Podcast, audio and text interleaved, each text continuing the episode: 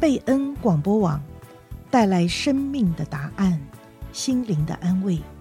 今天祝福您得到应许和医治的经文是《罗马书》十二章十二节。在指望中要喜乐，在患难中要忍耐，祷告要恒切。《罗马书》十二章十二节。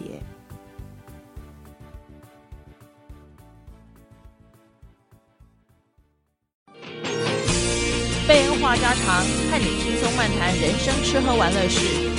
各位听众，晚安。每周五晚上八点到八点半。欢迎各位听众收听贝恩话家常。大家好，我是大伟，这里是旅游小周记。最近在旅游界有一个非常重大的新闻，这个新闻呢，不但是在一个地方发生，而且在多个国家同时进行，而且对你我都可能有很严重的影响，很大的影响。但是这个东西呢，却是小到经常你不仔细看，根本连看都看不见。那什么东西呢？就是 bad bug。中文的话，有人说什么床上的虫啊，什么其实就是跳蚤。跳蚤的问题为什么会跟旅游扯上关系呢？那就是因为许多这些的 bad bug 床上的虫子啊，最早是巴黎爆出来。哇，你看巴黎有多漂亮的地方，多美啊！有多少豪华的旅馆？大伟本身也去住过一些很棒的巴黎旅馆。但是真的没有想到，居然有大规模的 bed bug 跳蚤的问题。那这个问题为什么跟旅游特别相关呢？就是因为跳蚤它的载体是什么？基本上就是人。那如果你从一个地方在那里哦，跳蚤跳到你的身上，或者跳到你的行李里面，他就跟着你走天涯。不管你到哪里，你下一个地方你就会把跳蚤带过去，然后他是在床里面，我不知道在床的哪里啦，但是有人说什么在什么被单掀起来啦，或者什么床垫下面啊，很危言耸听啊，很恐怖。但是呢，他非常容易就找到一个地方就住下来，然后等着下一个旅客来，下一个旅客又可以带他到哪里去走天涯呢？真的不是故意的啊，但是这个跟走天涯 真的很有关系。所以呢，现在巴黎基本上就像疯狂的一样，要大力的去捕杀 bad bug 这些虫子。哎，我不晓得他是怎么算的啦，就是说居然还有人能够计算出大概有多少跳蚤在那里啊？当然，那个数字是非常的恐怖啦。那在一个一年有几千万旅客的国家或城市，如果人家发现说，我去你那边身上就会带一个小小的纪念品，那还有谁敢去呢？或者有很多人就会三思而后行，就想说，那我去一些 没有跳蚤的国家好了。这个数据是怎样？就说在二零一七到二零二二年啊，巴黎人据说在十个家庭里面就有一个。以上平均可能就百分之十几的家庭里面有跳蚤，哎，这个非常夸张哎！你知道为什么他知道有跳蚤，就是他被咬。你想想看啊，你周围的人如果十家里面有一两家有跳蚤，有人被咬的话，你不是觉得非常奇怪吗？有点恐怖吧？这有点像是大伟小时候在中美洲啊，基本上人人都被跳蚤咬，这根本不是什么大事，但是在这种旅游的国家，然后特别是在旅馆里面，很多人报告说被咬，而且最近啊特别的严重，所以就旅客就问说：“哎，那怎么办呢？我能不能去啊？”哎，其实啊，第一被跳蚤咬到一下，当然是有传染病的可能性啊，但是我觉得那个几率也蛮小的。第二就是说啊，没有跳蚤也有别的问题啦，对不对？而且有跳蚤的也不止巴黎，还有一个我们国人非常喜欢去的地方啊。现在其实什么人都很喜欢去，就是南韩。南韩最近啊，这是非常新的新闻，就是他 declare war，他宣战哦，对跳蚤。我不知道有一个国家能够对那么小的东西宣战，但是为什么要这么大的动作要扑灭跳蚤呢？很简单嘛，因为如果旅客他在订票的时候，他想说哦，这个地方去那边就会染上跳蚤。那你会再想一想嘛，对不对？特别是韩国这种地方，其实我真的坦白说，替代的产品很多啦。你可以去呃日本啊，可以去台湾啦，对不对？如果你去东亚的话，可以去大陆啦，什么很多地方可以去玩嘛，对不对？不一定要去那里啊。然后去那边的话，那你如果染上了这个跳蚤，据据说跳蚤还。挺麻烦的啊、因为你如果带回家的话，它在你家繁殖，然后在你家，比如说做客的人啊，也可能不只是床啊，他说 bad bug，但是其实椅子上也可能会有嘛，对不对？所以大家就说哦，我去那个地方要带跳蚤回来，是很丢脸的一件事情。所以啊，特别需要注意的一件事情就是说，有时候这些虫啊，真的超级超级小，然后你根本就很难抓，唯一的方法就是去。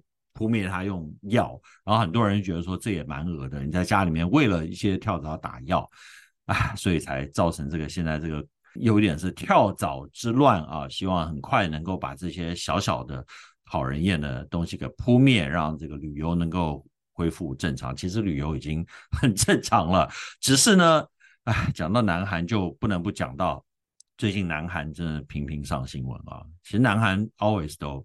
蛮爱上新闻的，那这个就就是说它的地铁要罢工。大伟宛平前一阵才去过首尔啊，然后知道说，你知道首尔那个地铁真的有够夸张，从早到晚都是很多人。我不知道是不是周间周末有差了，但是你如果去周末搭地铁玩的话，你就会发现啊，那个地铁晚上跟白天那种上下班时间人差不多。那如果这个地铁稍微有一点点，不要说大罢工啦，少了几辆或者稍微慢一点啊，大家就真的非常不耐烦啊，就有人在那边开骂。不过这个罢工有个特点，就是说它并不是说一次好像大或者停了，然后全部不上班了也不可以嘛，对不对？我觉得这个政府就立刻会介入。他这种罢工比较就是说是什么百分之十几啊 cut，比如说就是一些人不来上班啊，轮流不来上班，这样让那个班次减少，让。人民觉得有点痛苦啊，痛苦的时候呢，你就会做出反应。反应的话呢，政府就必须要有一些回应政策，因为这个是公家机关吧，地铁。那为什么会要罢工呢？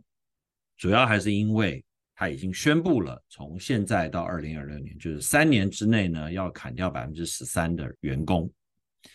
那你想说这个砍人嘛，企业需要盈利，对，砍人有什么大不了的？不过这个又让我想起啊，其实你知道我小时候经常看到各式各样的罢工，很多这种罢工的原因是什么？就是因为要被裁。为什么会被裁呢？其实这个理由非常简单，就是自动化。甚至我听说在德国，我不知道现在还是不是这样了，有些汽车啊。为什么做的那个品质并不是特别好？就是因为它是用手工做的，它不是用机器人做。那如果你想想看，一个便宜的车，它不可能花太多时间好好做嘛，就是赶快做一做就算了。为什么一定还要用手做呢？就是因为工会说不准裁这些人，不准用机器人啊、只能用多少机器人，或者说你一定要要裁员的话，你只能裁多少，这样就是要你勾结啊，就是要协商以后得到结果。那所以就说一个地铁。你想嘛，如果它自动化多的话，的确就不需要那么多人的话，那它还不能砍那些人，对不对？这个对它的营运成本不是一个非常大的伤害啦。可是呢，还好就是说它还算是理性啦。这一次的罢工啊，大家只是说谈一谈，然后看看能不能少砍点人吧。我在想，英国也是非常类似的情况。哎，你都不知道，英国罢工罢了已经十八个月了，然后他的罢工也是。就是说不会让你整个火车啦的系统瘫痪，但是的确是会让它 slow down，或者有一些让旅客感到不便。其实我有一些在这个群组里面的这个网络朋友啦，然后也就他们说啊，真的这个英国的火车其实已经没有像欧陆的那么的便利啊，特别是现在很流行去英国的乡下游玩。那如果这样的话，然后还要砍班次啊。或者是突然会这个变慢啊，等等，这对旅游真的造成很大的不便。所以各式各样的事情啊，都很有可能会造成旅游不便。但是罢工的确是一个 huge one，特别是机场罢工。如果任何地方有机场罢工，或者是这种火车网络大罢工的话，我真的劝告你就最好是不要去啊。那还有一个情况不要去，就是说如果像拉斯维加斯这种地方突然说，哎，我们要罢工，然后旅馆的这个从业人员要罢工，这也是非常恐怖的一件事情。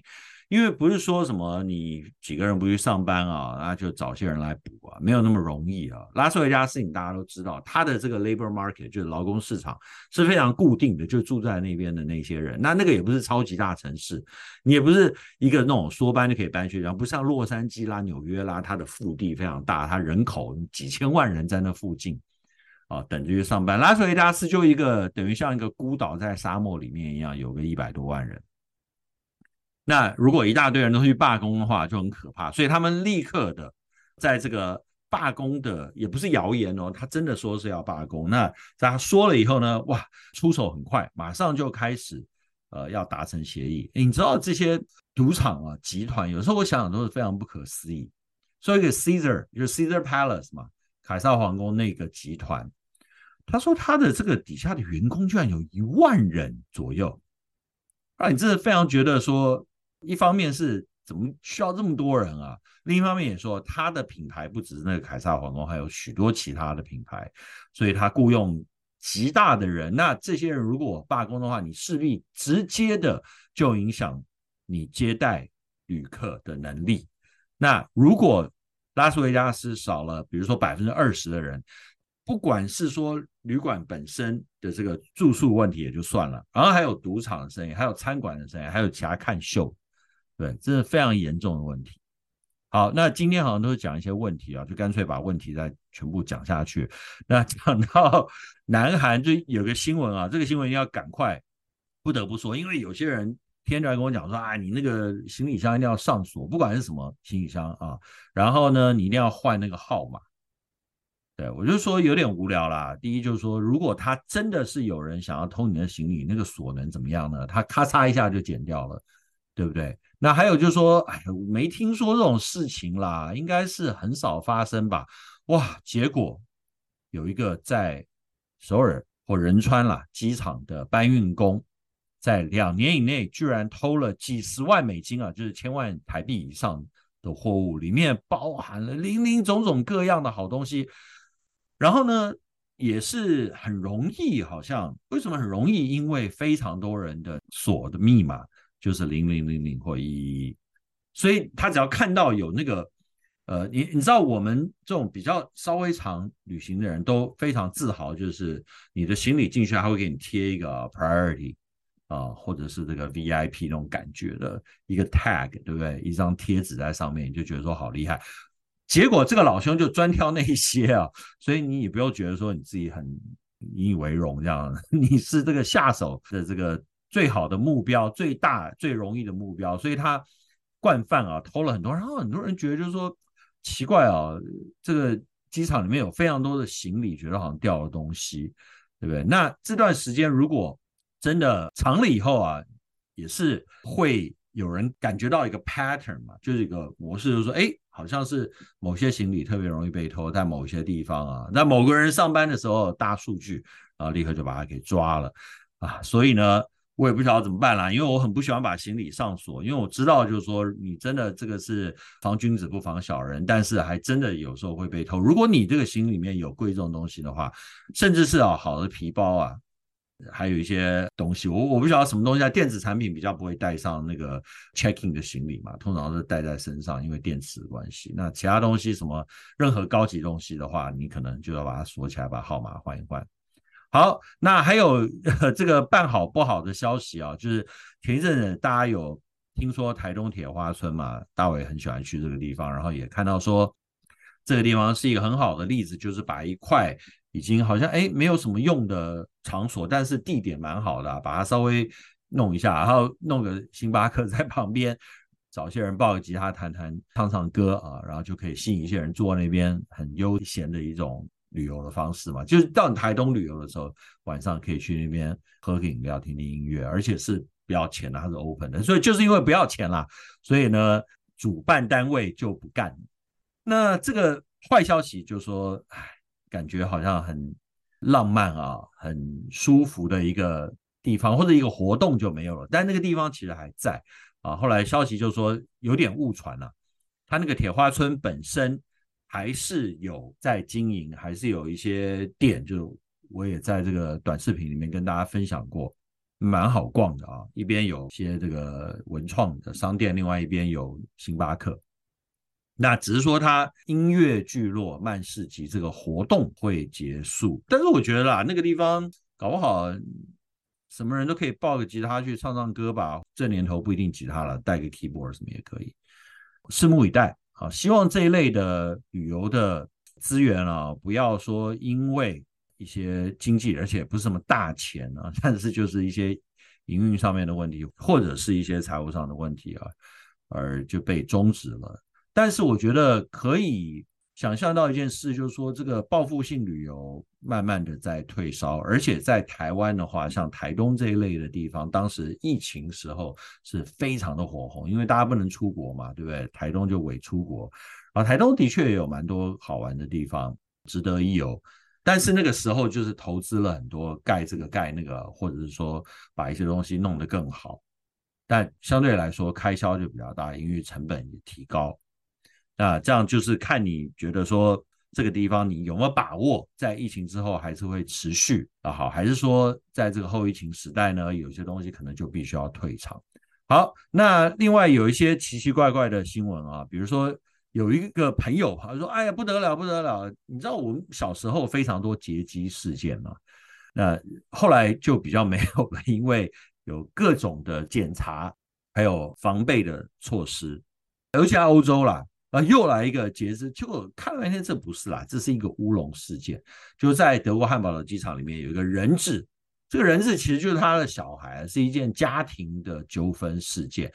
然后这个老兄呢，就把车子开到机场的停机坪，然后还有手枪拿出来发两枪。他就后来你把他围了以后，他当然就立刻看看情况哈，就投降了。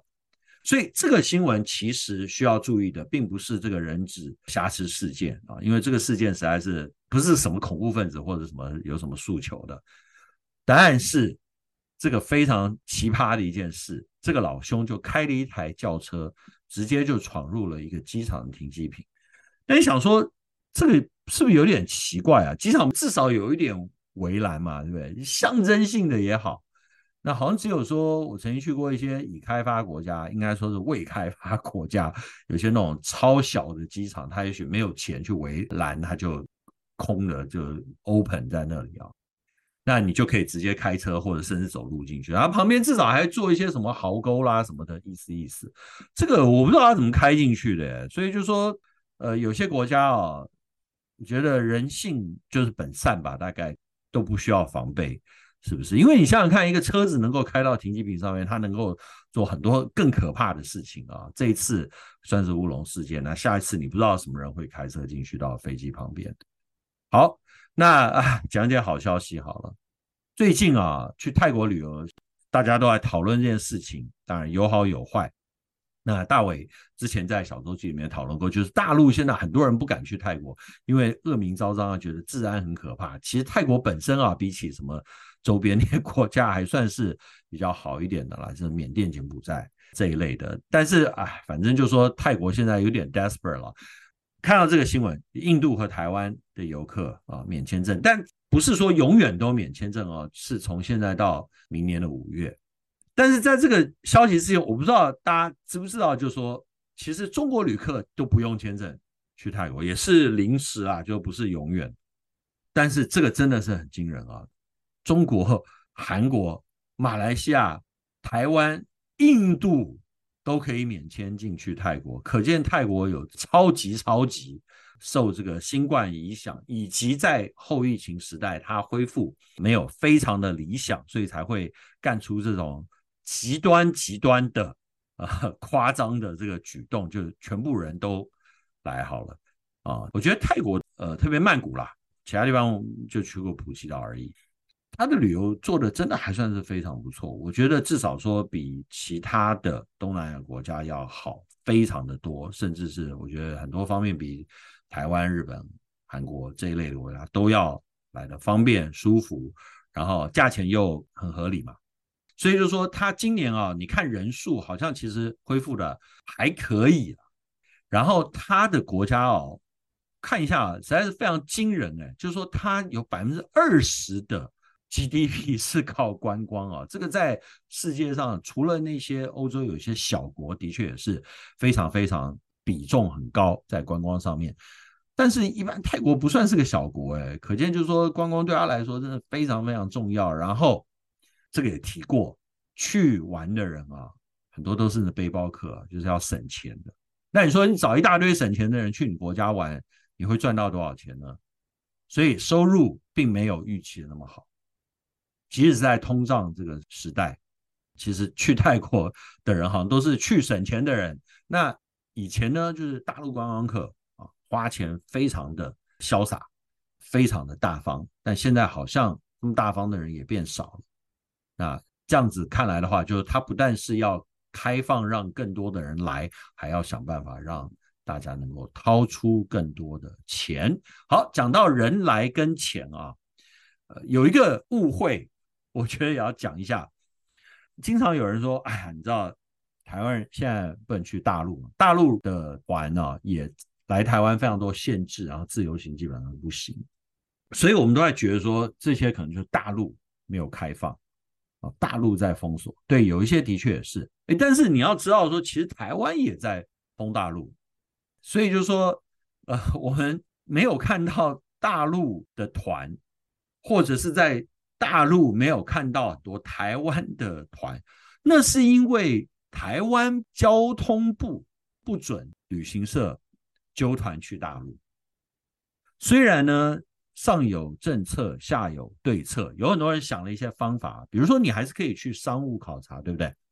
所以呢，比如说大陆来台湾，我没有去大陆啦，这几年，那我不知道，但是说至少在台湾看到过，你就看到旅行团啊，说哎，不是不能有这种团来吗？但现在可以了，就前一阵子。哦，就是说不能有旅游团，但可以有商务考察团啊。所以商务考察团里面，哇，这个商务的范围真是广，有八十岁的老阿妈，有那个三岁的小孩，都来台湾商务考察。所以还是有很多方法啦。你真的想去的话，啊、或者是好像有一些限度的开放，你还是可以申请。所以就是说这个禁令啊，其实不一定就是什么台湾跟中国哪一方就是比较严格啊，哪一方怎么样，而是。平等互惠，对，就是你敬我，我也敬你，但是总要有人先开敬，所以呢，最好的方法当然就是两边都开，对不对？两边讲好了，我们开，但是你台湾跟大陆现在好像谈什么都，呃，谈的不是太愉快啊，都是卡卡的。那所以呢，我就稍微看了一下，说从疫情前跟疫情后，这个来台湾旅游的人啊。就是看了以后，你才知道说台湾有多么的依赖大陆啊，当然也是很依赖其他的什么港澳啦、日本啊，这三个区是非常大的。而且我要特别讲一下，就这三个区为什么特别重要呢？因为大部分这些人都是真的观光客，就是日韩啦、中国、港澳，应该可以这么说。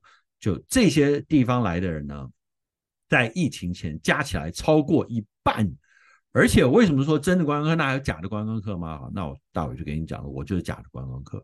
像我们所有这些拿美国护照进去的，你就说是探亲或者是旅游，他都把你归成观光客，对不对？你知道一年有多少像我们这样的人回台湾吗？就是我觉得实打实就是有百万人以上啊人次啦，对不对？特别是欧。不只是美国啦，欧洲也有嘛，对不对？然后东南亚可能也有。就说那这些华侨回国台侨啦，你回到台湾以后，你当然不会像平常人一样那样出去社交，也应该也是有人会这样啦。但就是说你还不是观光客嘛，光是住这样，很多人就回去就住家里啊，你不用住旅馆。所以我们的消费能力比起说一个旅客，不管是来团的还是个人游，那实在是差太多了。是吧？所以就是说，真正需要注意的数据啊，还是这些，就是中国、港澳、日本、韩国，还有东南亚，当然也是有豪客啦，但是很多是背包客。那希望呢，就在政策上面大家可以松绑，然后让人数可以增加上去。你要有人来。才会有人花钱，你的观光的收入才会起来啊，对你的 GDP 有更大贡献。当然，台湾怎么样贡献？贡献不到泰国那种百分之二十，非常夸张。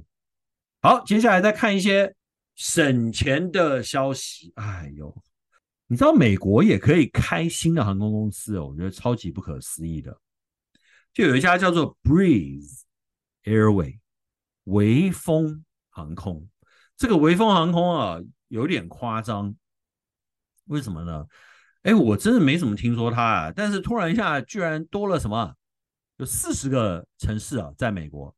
然后啊，稀里哗啦的一大堆那种超便宜票价。我现在说这些票价哦，不是单程，是双程。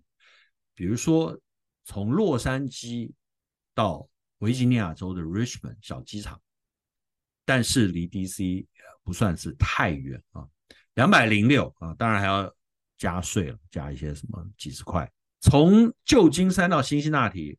俄亥俄州对，一百三十九块。然后呢，近一点的，从 Phoenix 凤凰城到 Salt Lake City 是盐湖城，五十七块。这种票价比较像是什么 Air Asia 对不对？Cebu Pacific 或者是 Ryanair 那种票价，居然在美国也会出现。它的日期啊，当然就说是避开了 Thanksgiving，还有年底。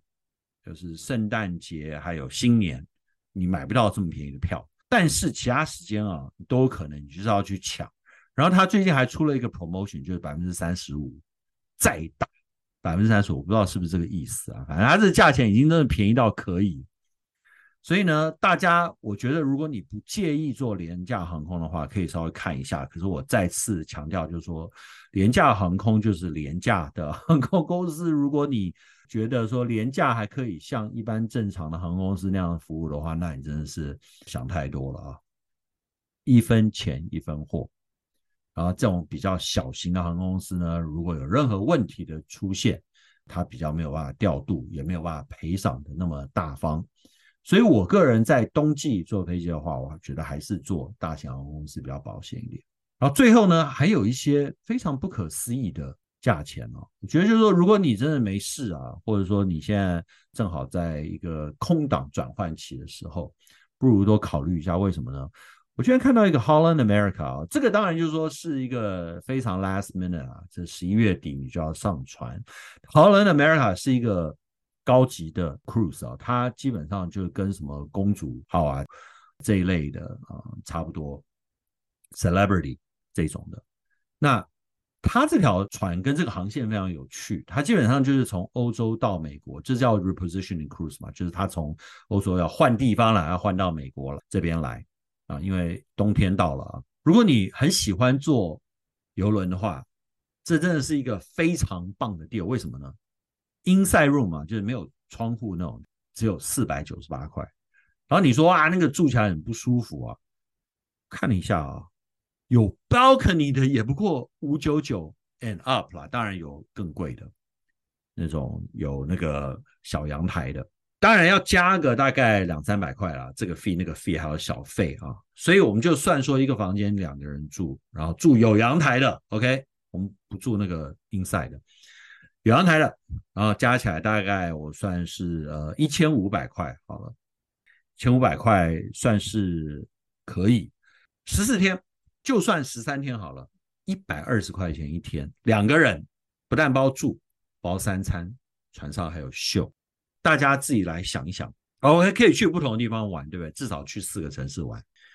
你真的想一想，你平常去个地方，你住旅馆可能就不止这个一百多块，住不到什么旅馆啊，就是太好的旅馆。那更不要提说包吃，还有等于是包交通。你只要说买一趟的飞机从美国飞到欧洲。